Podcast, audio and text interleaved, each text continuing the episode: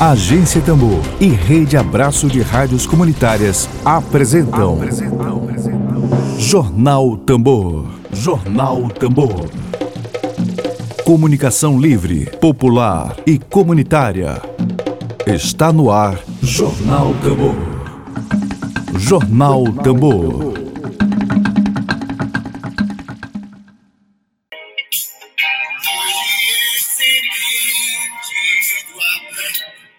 Semente do Amanhã.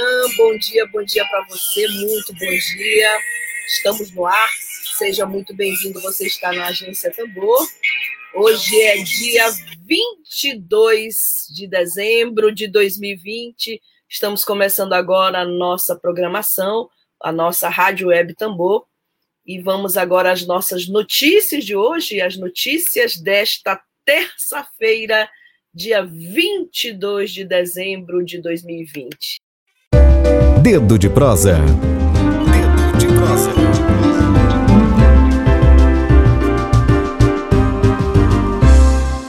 Bom, hoje, dia 22 de dezembro, a gente tem com muita alegria que a gente recebe aqui a sócia fundadora do Jardim Guaramirim. Ela é antropóloga e educadora Maria Tereza Nunes Trabuzzi. Tereza, seja muito bem-vinda. Bom dia, você está na Agência Tambor. Obrigada por ter aceito nosso convite. Bom dia. Olá, bom dia. Vocês estão me ouvindo? Perfeitamente. Ah, eu é que agradeço o convite em nome do Guaramirim. A gente agradece a participação é, na Agência Tambor. muito obrigada. Imagina, nós vamos conversar com a Tereza Trabuzzi sobre a proposta do Jardim Guaramirim, é, baseada na pedagogia. Tereza, me corrija se eu estiver errada, por gentileza. Pedagogia Waldorf ou Waldorf? Waldorf. Pedagogia Waldorf. Waldorf e nas tradições e ancestralidades maranhenses, que aliás que é pauta permanente da agência Tambor, a gente falar aqui das nossas tradições, da nossa ancestralidade, motivo pelo qual a Tereza está aqui hoje para conversar conosco. A nossa linha editorial é uma linha que é, considera muito bem-vindas iniciativas como essa, como essas do Jardim Guará-Mirim. Tereza, é, sobre a pedagogia. Vamos começar, antes de falar um pouquinho do jardim, vamos conversar um pouco da pedagogia Waldorf, não é isso? É, Sim. É, eu queria que tu explicasses aqui para a nossa audiência sobre a proposta pedagógica. É, me parece que de uma forma bem superficial há uma ideia de não não usar obrigatoriamente livro didático, caderno pautado, é, todo aquele método da escola tradicional, boletim, computador, é, isso de uma forma superficial, mas eu gostaria de ouvir de ti é, de forma mais aprofundada em que consiste esse, essa proposta pedagógica. Ah, então, a pedagogia Waldorf é, é uma pedagogia que completou 100 anos em 2019, né? Então, ela é uma pedagogia antiga. Ela nasceu na Alemanha uhum. é, por um filósofo, educador, cientista chamado Rudolf Steiner, que elaborou toda a proposta dela. E aqui no Brasil, a pedagogia Waldorf, na verdade, a pedagogia Waldorf está presente no mundo inteiro, né? E ela realmente ela tem assim um conteúdo bem específico, não é nem um conteúdo, porque ela trabalha com todo o conteúdo, assim, das pedagogias tradicionais, mas ela tem uma forma de levar esse conteúdo muito particular, uma forma, assim, que a gente pode dizer mais artísticas, e ela também se baseia em princípios que tem, que levam em consideração uma imagem do humano formado não só por uma ideia material, mas por uma ideia integral de que o homem ele é formado de corpo, alma e espírito. Hum. Né? Então a gente parte assim do, do fundamento da pedagogia Val. É... Perfeito, perfeito. Então, além de ela ser centenária do Brasil, ela está presente desde, a, desde de 1960 E ela vem aí com uma proposta curricular, educacional, é, construída no que a gente chama de setênios, né? Que é períodos biográficos da vida humana que se dividem de sete em sete anos. Então, para cada setênio de vida existe uma forma, um conteúdo específico e uma forma específica de se passar esse conteúdo é, de forma que respeite as fases de desenvolvimento desse, desse ser. Então, nós do Guaramirim trabalhamos com a pedagogia Waldorf e a gente fundou o jardim desde janeiro de 2005. Cinco anos já, né? né? É, e, e de lá para cá a gente vem desenvolvendo um trabalho com crianças de primeiro setênio, ou seja, de uma faixa etária de um ano e meio até seis, sete anos. Essa fase da primeira infância que se prepara a criança para ir para o fundamental. Então, já no jardim de infância, uma das nossas, é, digamos assim, fundamentos mais fortes é, é a ideia de que a criança do primeiro setênio ela necessita desenvolver-se fisicamente é, através dos sentidos, dos órgãos sensoriais, é, de forma a se desenvolver tanto na, a motricidade ampla, a motricidade fina, preparar esse organismo físico sensório através, sobretudo, do brincar livre, para só então ela iniciar um processo de alfabetização. Então, aí já tem uma primeira diferença, né, nesse, nesse aspecto é, livros e cadernos que você falou. Primeiro, porque o jardim de infância, ele não tem, não tem cadeira, não tem lousa, hum. não tem um professor. Né, essa imagem que a gente tem, ela não se adequa muito. A imagem de um jardim de infância é aquela imagem que mais se assemelha a uma casa, e a uma casa onde ela é cuidada de, de forma amorosa pelo pelos responsáveis, pelos educadores, seja ele um homem uma mulher, ou enfim, aquela figura materna que vai representar aquele papel de figura materna, não importa se é um homem ou se é uma mulher, mas que gere todo aquele momento de, de, de, cuidado, de atenção, de amor, de carinho para essa criança nesse processo em que ela precisa se envolver. Então a gente traz muito essa imagem do ninho, né? O jardim de infância é um ninho, onde a criança ela precisa ser é, colocada em, em envoltórios, né? Envoltórios também é, que são criados pelo, quando, pelo ambiente, é, a forma como esse ambiente é preparado, a forma como essas relações elas são cuidadas, né? A forma também como é, o gesto e a voz desse educador também ele é direcionado para essa criança. Então, essa criança no jardim de infância, ela brinca, né? A gente acredita que o brincar nessa, nesse primeiro momento é o grande é, vetor responsável pelo desenvolvimento e amadurecimento dessa criança para que ela possa vir a, a está preparada mesmo para uma alfabetização a partir dos sete anos. Quando adentra, né, esse faz esse, essa passagem do jardim de infância para o primeiro ano, e aí eu vou falar, de, assim, não trabalho com o fundamental, mas uhum. já vi, é, visitei muitas escolas de fundamental, assim, tenho uma certa é, conhecimento, assim, as crianças também desenvolvem um processo é, lógico também muito gradual. É aos pouquinhos que essa criança começa a pegar um lápis, essa, é, enfim, a conhecer as palavras, a ler. E ela é muito artística também, né? É, sempre feito através de histórias, de contos, de musicalidade, de, de de, enfim, de, várias, de vários meios que também permitam dar é, crescimento a esse lado anímico que a gente acredita que, que o homem traz, que é importante também cultivar esse mundo dos sentimentos, das emoções, né? E aí essa criança, ela vai progressivamente indo com o professor de sala, construindo seu próprio material didático Então, o professor ele vai conduzir todo esse processo do seu caderno, da leitura, é, de como é que esse conteúdo é passado, o conteúdo tanto do jardim de infância quanto do, do fundamental e, do ensino, e, e, é uma educação que, vai, que, tem até o ensino médio. É, ele é um dividido em épocas do ano, né? Então, Sim. isso é uma forma também de que a gente acredita que esse conteúdo ele possa ser vivenciado de uma forma muito intensa uhum. numa época. Durma, esse conteúdo durma para que durma no fato de que em outra época a gente vai fazer um outro conteúdo e aquele que a gente trabalhou numa época passada ele vai ficar em estado, digamos assim, de sono. Só então, em outro momento, ele reaparece.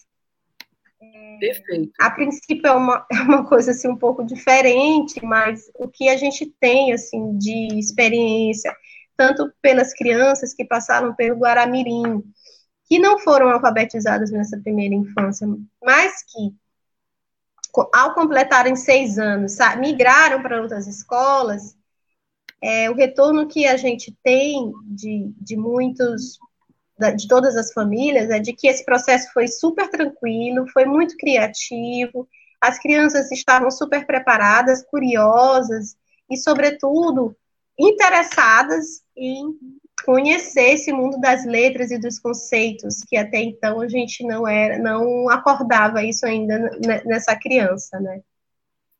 Tereza, há, há sempre os estudos é, têm apontados tem apontado que essa fase da primeira infância é uma fase importantíssima do ponto de vista da aprendizagem. A, neurociência aponta que é um momento é, do desenvolvimento infantil é, que o cérebro estaria mais suscetível a absorver conhecimentos. Tem, existem vários estudos relacionados a essa fase importante da infância, né?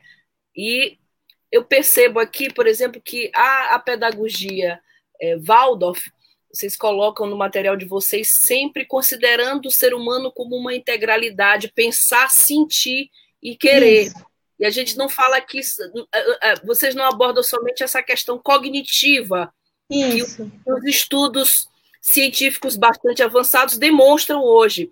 Aí, é, do ponto de vista do pensar, mas do sentir, sobretudo do sentido. Qual é, qual seria a, a, o ingrediente que a pedagogia Waldorf traria para a criança que ela está no, no ambiente de educação, ambiente educacional, onde não há somente o desenvolvimento cognitivo, mas o sentir. Qual é o diferencial? O que, que, que isso pode trazer de acréscimo para a formação de uma criança?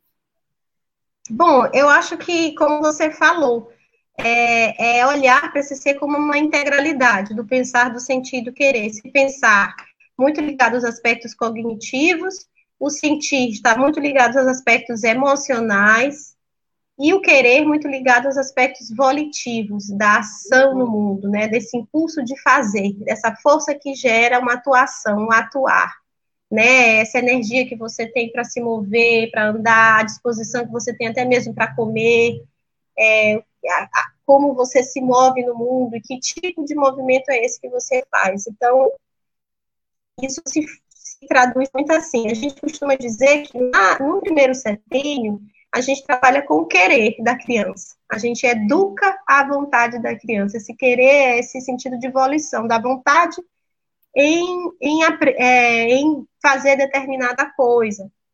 E essa vontade, ela se manifesta pelos membros, pelos, pelas mãos e pelas, pelas pernas, pelo esse caminhar, né, por esse, por esse se movimentar. Então, a criança é movimento e a gente precisa cuidar para que esse movimento ele seja constantemente cultivado. Então, por isso que a gente acha assim se a criança está desenvolvendo um corpo físico, é importante que ela, esse corpo uhum. físico ele se manifeste através desse, dessa volição, desse impulso, né, desse movimento. Então, para a gente, é uma violência colocar uma criança sentada numa cadeira para aprender a ler e escrever. Então, pensar esse aspecto cognitivo, como eu falei, ele vai ser é, desenvolvido após os sete anos, digamos assim. Depois que todo esse corpo físico ele foi gestado, que todos os órgãos corpóreos, todo o sistema neurosensorial, inclusive, foi amadurecido agora para a gente gerar um conteúdo mais é, racional, digamos assim. E esse mundo do sentir, a gente trabalha muito nele, nesse aspecto da alma mesmo, dos sentimentos, através desse elemento artístico, que é onde a gente, a gente fala que esse sentir ele está concentrado aqui nessa região do coração, todo esse sistema uhum. rítmico motor.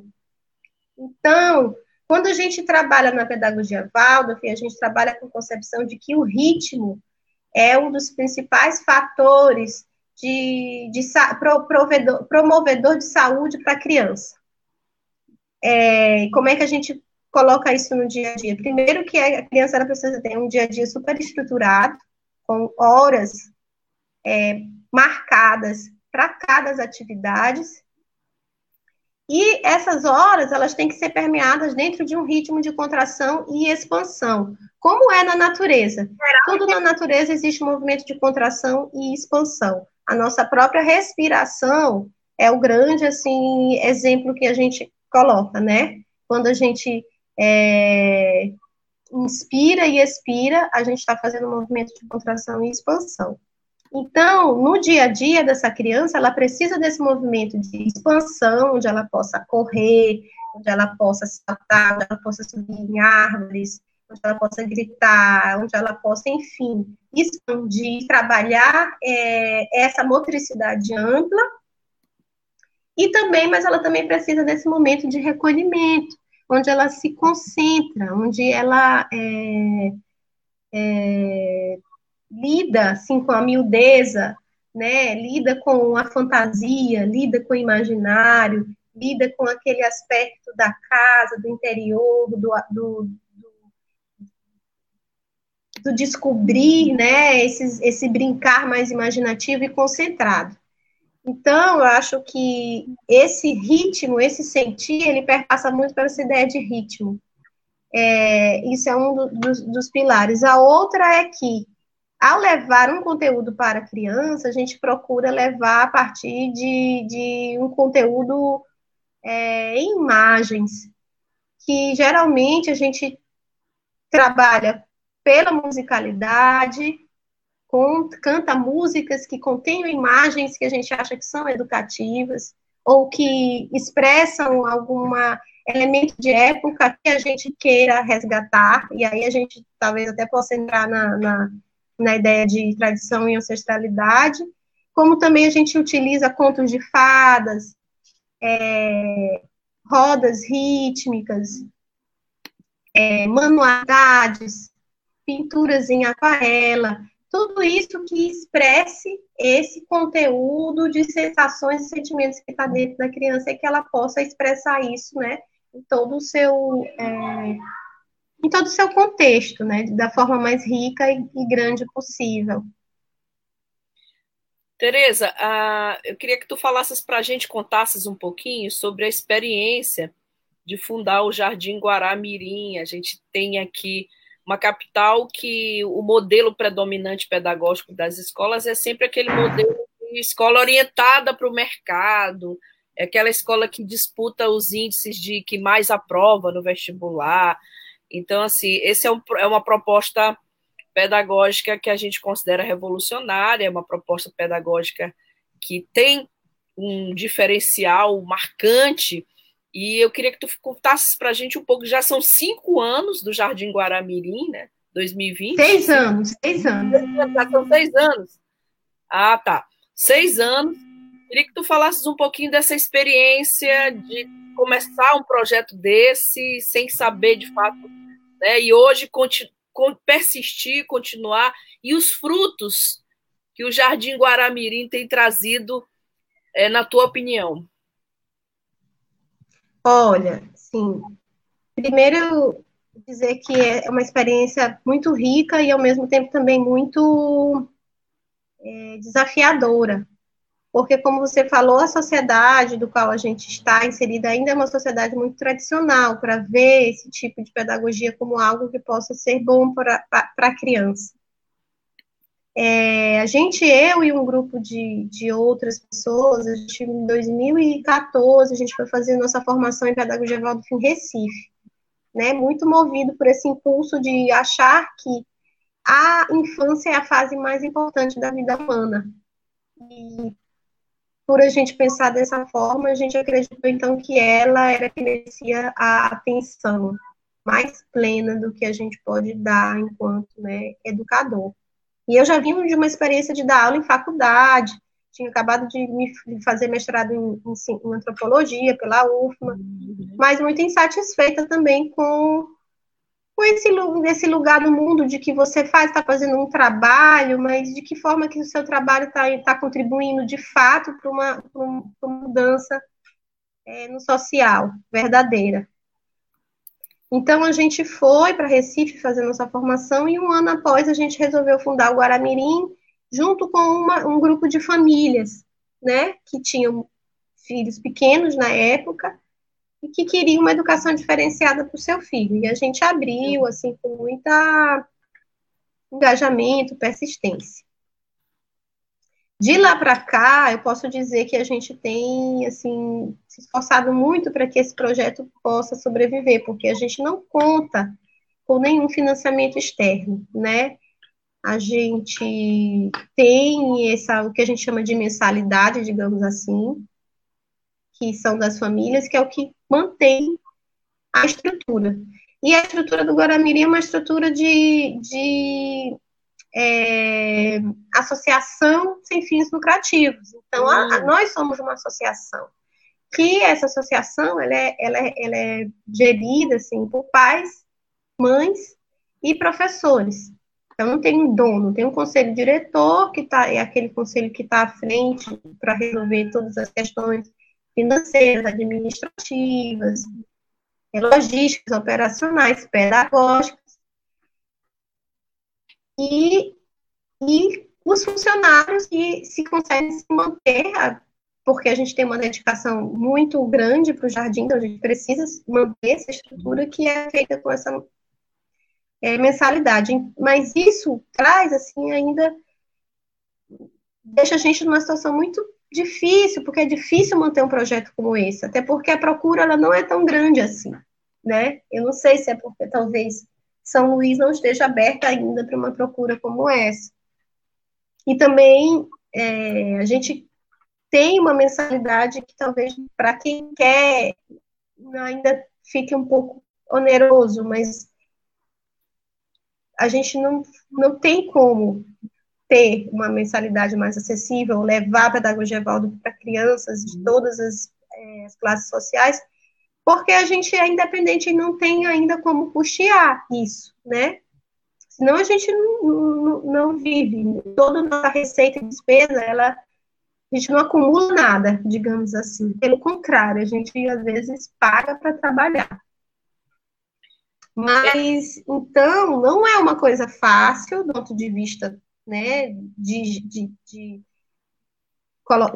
implementar um projeto desse, que eu considero que é um projeto social, que é um projeto social e que ele também tem um grande impacto, uma grande relevância na sociedade de São Luís.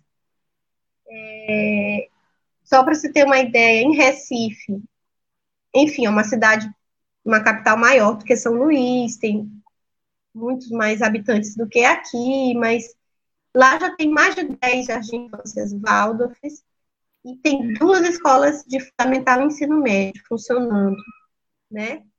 E aqui em São Luís a gente só consegue ter uma e ainda manter com muita dificuldade, porque quase ninguém conhece ainda a pedagogia Waldorf, né?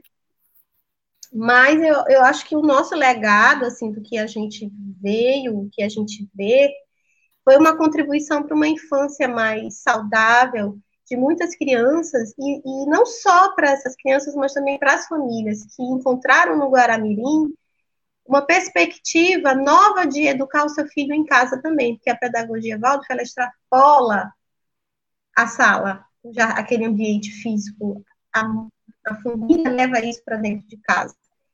E é, isso gera assim, um contentamento muito maior, porque se cresce enquanto ser humano, se autoeduca. Então, a gente até brinca de dizer: a, a Waldorf não é uma escola para criança, é uma escola para pais e mães. Né? Eu, pelo, eu pelo rico processo que é de você construir uma escola, de você levar o, aqueles ideais que você acredita para dentro daquela escola, que envolve é, cultura, envolve meio ambiente, envolve né, posicionamento político, envolve, enfim, tudo aquilo que você acredita enquanto ideal, que você quer lutar, e que em comunidade a gente acredita que a gente pode se fortalecer para fazer. Então, é um legado que vem tanto para uma contribuição para uma infância, que, que cada dia que passa está cada vez mais ameaçada, a gente vê isso, né, pela constante exposição que as crianças estão tendo a uma série assim, de, enfim, de fatores. Então, a gente vem nessa, nesse sentido, na preservação dessa infância, na soma, junto com essa família, na parceria com esse pai, com essa mãe, de, que a gente pode contribuir no entendimento de que esse ser ele está se desenvolvendo que ele precisa encontrar nesse educador aquele que lhe, lhe dê a mão para que ele possa se desenvolver da forma mais plena possível. E, e não só nesse âmbito da, da, da, criança, mas também no âmbito da família, de, desse entendimento de, de que educar uma criança é, não é algo assim, como é que eu posso dizer, é, tão simples, no sentido de que a gente também tem muitas coisas que a gente precisa conhecer do mundo da infância para a gente poder educar da melhor forma. Inclusive, aprender que dizer não também é um gesto de amor, que dar limite para a criança é importante, que ter hora para dormir, para acordar é importante, que esse ritmo que ela vivencia no jardim de infância, ele precisa ser levado para casa, que, a, que o alimento que a criança come, ele tem que ser o mais profundo e rico e diverso e natural possível, que essa criança não deve ser exposta a horas de, de meios é, eletrônicos, audiovisuais, que isso é extremamente nocivo,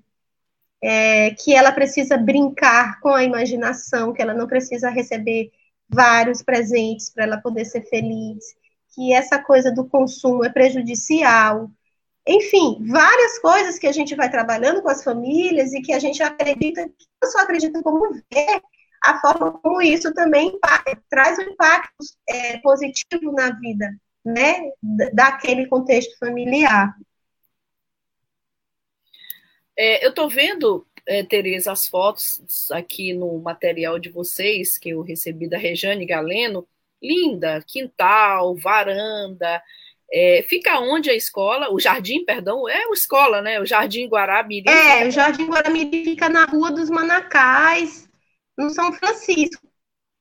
É 19, tem uma plaquinha assim, fica, fica próximo ao Asilo de Mendicidade, assim, numa rua. Ah, paralela, aquela, assim. Aquela região é muito boa porque tem a brisa marinha, tem natureza. Super ventilado, silenciosa, é. então a gente também tem um privilégio, assim, de poder respirar um ar puro, né, é, de qualidade. Isso.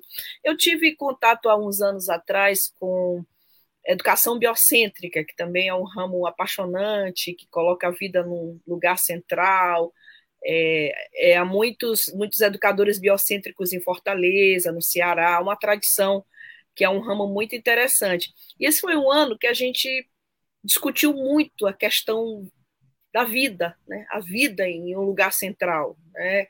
E tem uma pergunta muito interessante para ti aqui do Martins Quelé, do ouvinte Martins Quelé, que acompanha a entrevista. Ela ele pergunta: fale um pouco do que representa a, a pandemia dentro desse belo projeto, que é um projeto é, que tem o norte da pedagogia Waldorf, é, de educar crianças numa perspectiva não somente do ponto de vista da instrução, mas do ponto de vista, sobretudo, da, da vida, do afeto, da ancestralidade. Pergunta bem interessante, acho que rende um seminário, viu, Kelé? Acho que não Eu é... também acho, bora fazer um seminário. Não é uma pergunta tão simples, mas eu acho que é, nesse ano de pandemia, eu até tô, fiz no meu blog uma série de relatos chamados O que 2020 ensinou para você, narrativas para o balanço dos dias. Muita gente está escrevendo lá no bulicoso.com.br. Emília Azevedo vai também vou publicar em breve o texto dele. E muita gente está colocando no papel, está escrevendo, tá, o que, que eu aprendi com 2020? Qual foi a lição deixada por 2020? Então, eu queria te perguntar, do ponto de vista desse projeto de construir um jardim que não tem é, finalidade lucrativa, Jardim Guaramirim, que traz para o Maranhão uma proposta educativa diferente, qual seria a, a correlação, Tereza, entre essa proposta educativa e esse ano de pandemia, de tantas mortes? Olha, essa é uma pergunta muito rica. Obrigada, Martins. É, e também, assim, eu vou responder a partir também desse lugar que a gente vivencia, que, de certa forma, é um lugar de famílias que estão mais estruturadas socioeconomicamente. Talvez, se eu fazer, se eu trabalhasse né, num, numa escola que fosse numa periferia e que tivesse vários contextos de crianças vulneráveis, é, fosse outra, né?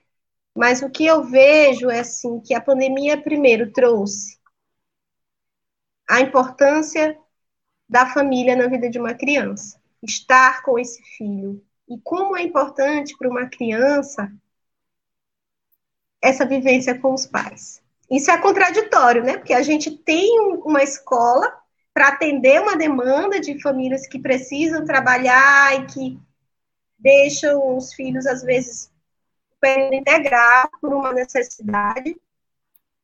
Mas a gente, enquanto educador, sempre fala: é, o jardim de infância é importante para a família, para a criança, é, mas é importante que ela fique um turno apenas. Fique, se você puder, principalmente para as crianças pequenas, fiquem com seu filho. É o lugar mais importante para ele, é onde ele vai se sentir, né, poder se é, construir essa casinha mesmo que ele está sendo, que ele está forjando aí ao longo do, da vida. Então traz esse vínculo, essa, esse, esse esse vínculo amoroso com essa criança, é, essa participação em casa, esse cuidado da casa, esse, esse olhar para esses processos que precisam ser vivenciados junto com a criança. Então, isso foi uma coisa boa que trouxe na, no reflexo que eu tive de ver que as crianças do Guaramirim, num contexto muito difícil, estavam felizes, porque estavam com a família. E que muitas das vezes a gente não tem tempo para estar com o filho, e o filho sente muita falta. Né? A criança sente falta do pai e da mãe. Perfeito. É, não foi fácil para ninguém no Guaramirim, a gente, enquanto uma instituição, a gente que é independente, a gente também pôde vivenciar um exemplo de solidariedade muito forte por conta da comunidade. É, famílias continuaram pagando a mensalidade, mesmo a gente suspendendo suspensão das aulas e a gente pôde, professores, manter o nosso salário. Então, isso foi assim, algo muito importante. É... E, de certa forma, trabalhar mesmo essa ideia de coletividade. Mas isso, o Guaramirim tinha tudo para fechar, mas eu acho que ele saiu mais forte. Né? Embora, claro, a gente saiu muito fragilizado. A pandemia trouxe muitas, digamos assim, questões, abriu muitas questões, crises, processos de adoecimento é, entre muitas pessoas, mas toda vez que uma pessoa precisou, a, ela, ela pode ser acolhida. Toda vez que uma, uma, uma, família também disse, olha, não temos condições de manter, a gente disse assim, não precisa, quando você puder pagar, você volta a pagar. É... Então, a gente buscou trabalhar, é, é, não perder esse vínculo que a gente tinha com a criança também. É, e a volta, nossa volta, a gente foi totalmente deliberada, consensualmente, muito dialogada. É, enfim, tentando ver o que era bom para todo, todos, todos os lados, não só para as famílias, mas também para os professores, de uma forma que pudesse respeitar essa diferença né, de, de, de lugares. É...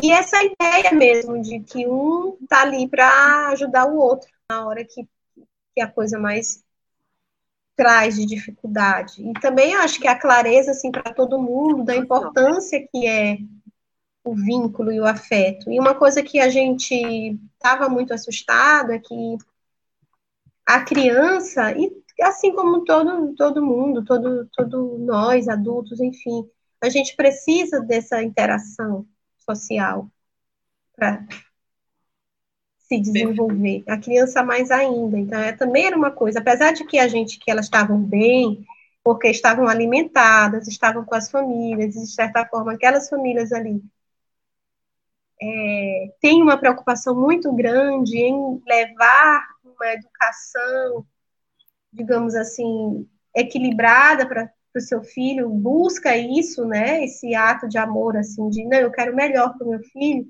mas a gente também tinha essa, essa convicção de que era preciso que essa criança saísse de casa, trocasse. Então, aos pouquinhos, depois que aquele medo fosse passando, a gente criou o mecanismo dentro da estrutura do Guaramirim de fazer rodízios, de, de as famílias irem poder usufruir daquele espaço é, com seus filhos do parquinho, da caixa de areia, né? E começando, isso era feito individualmente, depois isso foi feito com mais uma, duas famílias e depois três famílias. E assim a gente foi retomando esse vínculo aos poucos. Hoje a gente já voltou às aulas presenciais, de, a gente voltou desde 9 de setembro, né? É, claro, receosos, a gente criou todo um protocolo de volta, a gente adaptou, reduziu a carga horária, é, adaptou certos brinquedos, tirou outros brinquedos, ficou com controle de higiene bem maior e adotou o uso de máscara para adultos. Mas a gente sempre voltou assim com uma certa insegurança, meu Deus, porque a gente não sabe, né, como que isso iria a gente, a, a gente sabe que apesar de todo o, o cuidado, querendo ou não, a gente está exposto né? E pois que é, com criança não existe isolamento, não existe isolamento. A criança é toca, ela precisa de, de, toque, de beijo, de abraço, de carinho, de afeto, inclusive entre, entre as crianças entre si. É. Então pandemia... a gente meio que acordou assim entre a comunidade de, de se resguardar também, né? De, de buscar também se resguardar claro. enquanto família, enquanto professor, para que a gente também não expusesse o outro, né? E isso acho que aconteceu porque, graças a Deus, a gente passou por esse processo, a gente fechou é, dia 19, nosso último dia de aula, com todo mundo com saúde. É, uma das coisas também que a gente teve que fazer foi adaptar o nosso calendário festivo, porque a gente sempre fez muitas festas, muitas celebrações, e geralmente as nossas celebrações eram em praças, ou quando era no Guaramirim, a gente fazia uma ampla divulgação, justamente porque a gente acredita que esse lugar da cultura, de levar a cultura, ou de promover a cultura é muito importante na infância também. Mas a gente teve que restringir isso, né? Não fez mais esses eventos que a gente fazia, culturais, e, e quando fez foi muito assim, só para crianças e, e mães pais e professores mesmo, um número bem reduzido. Mas eu acho que a lição é que a gente leva é que a gente precisa é, tirar é que o germe de tudo aquilo que veio da força, da nossa resistência, de, de passar por tantas adversidades, de, enfim, de acreditar que a gente ia conseguir passar, que a gente conseguiu passar, né? O ano não acabou, a gente, claro, ainda tem muito que construir, mas que pelo menos esse germe da, da, da força, da, da esperança e, possa, né, possa ir para o ano que vem. Foi perfeito. Então, Tereza. a gente está de recesso agora, mas estamos de matrículas abertas. Para o ano é, de Se alguém quiser agendar uma entrevista ou uma visita, é só falar comigo, com alguns dos professores, enfim, que a gente vai lá. Perfeito. Mostrar e tirar dúvidas para quem quer aprofundar. Tereza, a gente quer te agradecer pela entrevista, pelo projeto, sobretudo pela contribuição que o projeto está dando aqui ao Maranhão, a formação das nossas futuras gerações de maranhenses. Muito obrigada por ter aceito meu, o convite da Agência Tambor. Te agradeço em nome de toda a Agência Tambor. E obrigada. Obrigada. Eu sou fã admiradora da Agência Tambor, de você, do Emílio, da Rejane. Né? Muito obrigada também. A gente sempre é ouvinte é, e acompanha, sempre procura acompanhar, porque a gente acha que também a agência Tambor também faz um trabalho muito importante, né? Enfim, de comunicar é, temas relevantes. Também resistimos, como, como vocês aí também resistimos aqui. Sim. Tá? Muito obrigada pela tua entrevista. É, a gente já chegou aqui no nosso tempo final e obrigada mesmo. Obrigada, eu que agradeço. Bom, quero agradecer também a toda a nossa audiência, ao Martins Quelé, que está aqui, ótimo. É, a Rita Oliveira, faz tempo que você não vinha, Rita, voltou. A Rita lá, do, lá de Maceió, Alagoas, que comenta por uma educação emancipadora com vistas à superação dessa ordem societária e fortalecimento da essência do ser. Belo comentário, Rita. Obrigada e a Rita comenta ainda: chega desse saber bancário e mecanicista, viva a educação transformadora.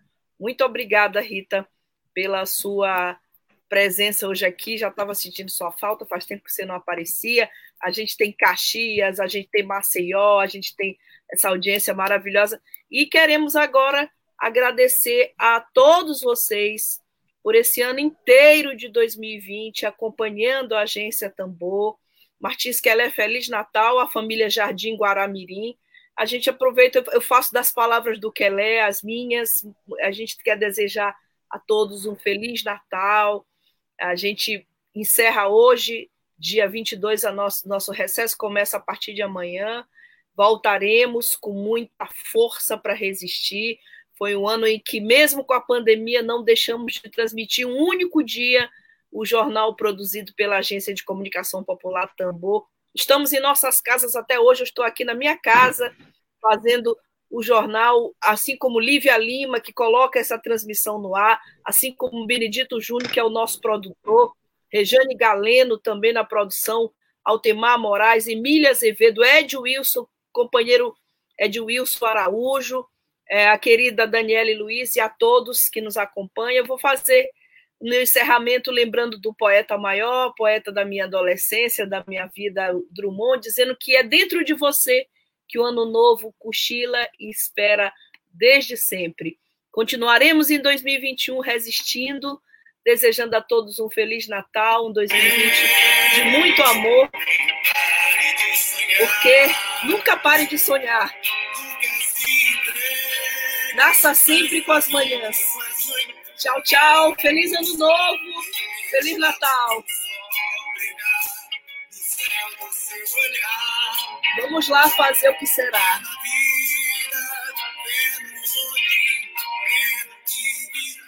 Tchau, tchau. Feliz ano novo. Web Rádio Tambor. A primeira rede de comunicação popular do Maranhão. Comunicação comunitária. Livre, alternativa e popular.